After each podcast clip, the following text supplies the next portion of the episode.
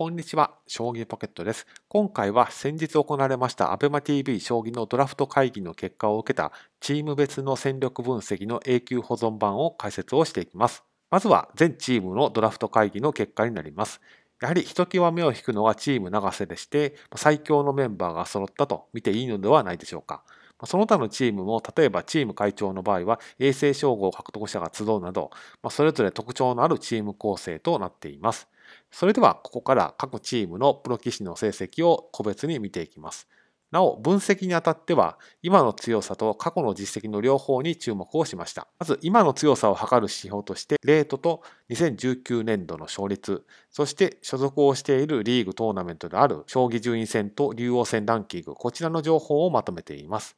過去の実績はやはりタイトル戦出場回数とタイトル獲得数です。タイトル戦はご存知の通り、まあ、一定の期間爆発力が発揮できないと、まあ、予選とか本戦決勝を勝ち上がっていくことができませんし獲得もできないと。そういった背景があるからです。まずチーム豊島ですけれどもこちらには豊島最級竜王名人佐々木七段斎藤四段が所属をされています。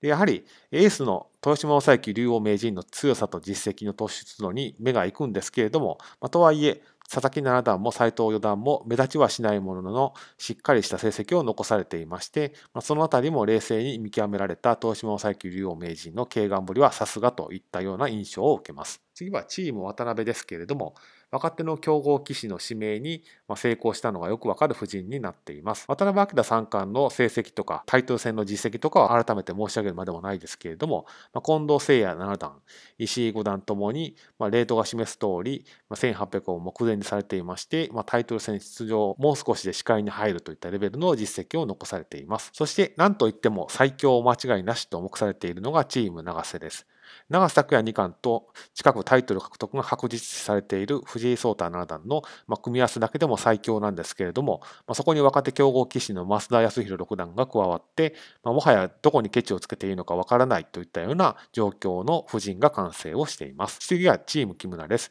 このチームは盟友で固めたという印象ですけれども、まとはいえ木村和樹多い、行方久志九段はタイトル戦の出場経験も豊富ですし、まレートも依然として1800前後を維持されています。ですので、あまり注目度は高くないんでしょうけれども、侮れないチームということは言えると思います。続いてチーム会長です。こちらは佐藤康光会長を除いて、ここ数年は森内俊之九段、谷川浩二九段ともに苦戦されていらっしゃるので、2019年度勝率やレートは低くなっていますけれども、タイトル戦の実績が凄まじく、佐藤康光会長の言葉を借りると、まあ、本気を出せば強いですよといったチームになっています。羽生善治九段を除くと、このタイトル戦の実績といったところは、他のチームを圧倒する成績を残されています。次のチーム三浦も侮れない強さを見せています。まあ、良いところに目をつけた三浦九段といった感じでして、若手の強豪棋士を2人キープできたのはかなりの好材料になっています。こちらの数字が示す通り、まあ、レートはともに3名とも1700前後になっていますし、本田圭五段の場合は、つい先日、棋王戦に挑戦をされると、そういった意味で実績も残され始めています。次はチーム久保ですけれども、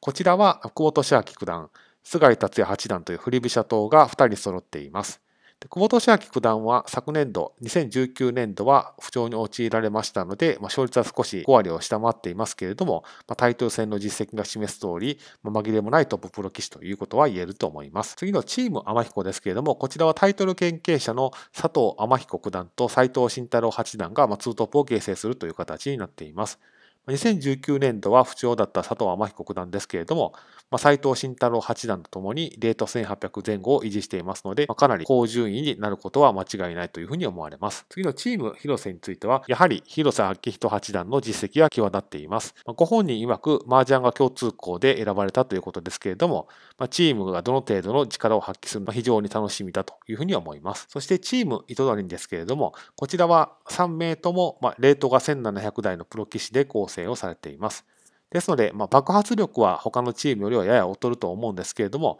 その一方で、まあ、誰が出てきてもかなりの強敵というのは間違いない状況ですので、そんなに大負けしないというふうに思われます。チーム稲葉ですけれども、こちらは、まあ、佐々木大地五段のレートや勝率が A 級棋士の稲葉明八段も霞んで見えるほどの高い成績を残されています。まあ、かなり上位に食い込んでくることは間違いないというふうに思われます。最後はチームハブです。えー、当然ながら羽生善治九段の現在の強さ、実績がともに凄まじすぎるんですけれども、まあ、それを差し置いても、えー、鈴木九段、三枚堂七段ともにレートが1700を超えていて、まあ、チーム力の高さといったところも十分伺えます。以上を踏まえまして各チームの成績を比較をしてみます。まずはエースの実力になります。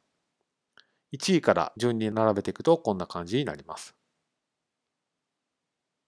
でチーム永瀬のエースを藤井聡太七段にするのか、永瀬拓也二冠にするのか、どちらか迷ったんですけれども、まあ、実績を考えて、今回のところは永瀬拓也二冠にしました。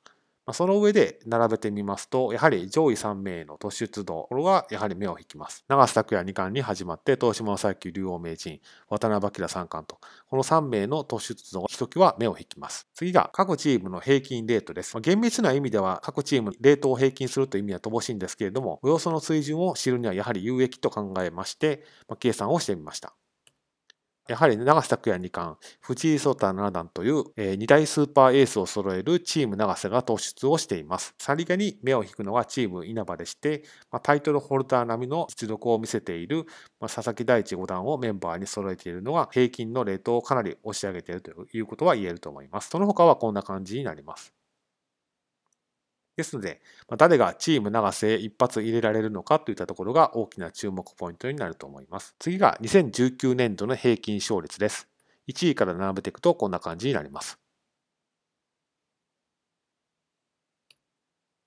こちらもやはりチーム長瀬の突出ぶりに目が行くんですけれども、そんな中ですけれども、上位5チームが勝率6割を超えているという事実も見逃せません。東島正幸竜王名人、渡辺明三冠、長瀬拓也二冠という3人が、天下を分け合っている状況ですので、やはりこの3チームが上位に入るのは当然なんですけれども、他のチームにも大きく差はありませんので、他のチームにもチャンスはありと。最後がタイトル戦です。どれだけ長く密度の濃い棋士人生を送られてきたのかがわかる指標になっています。1位から並べるとこんな感じになります。タイトル獲得数99期の羽生善治九段のチームがトップへ来るのは当然なんですけれども、チーム会長の実績も凄まじいです。この2チームを含めてタイトル戦出場回数が10回を超えているチームが5つありますので、タイトル戦の出場経験という意味でも面白いチーム構成になっているということは言えると思います。以上を踏まえて各指標をランキングにまとめると以下の通りになります。やはり今の強さを測る指標では、チーム長瀬がいずれもトップになります。一方で、チーム渡辺はタイトル戦という過去の実績といった面でも上位3位につけており、どの指標を見ても上位にいるという安定ぶりです。ですので、順当にいけばチーム長瀬が優勝候補なのは間違いないと思うんですけれども、まんべんなく上位にいるチーム渡辺も侮れない。ですので、今後も藤井聡太七段の活躍に注目していきたいなというふうに思っています。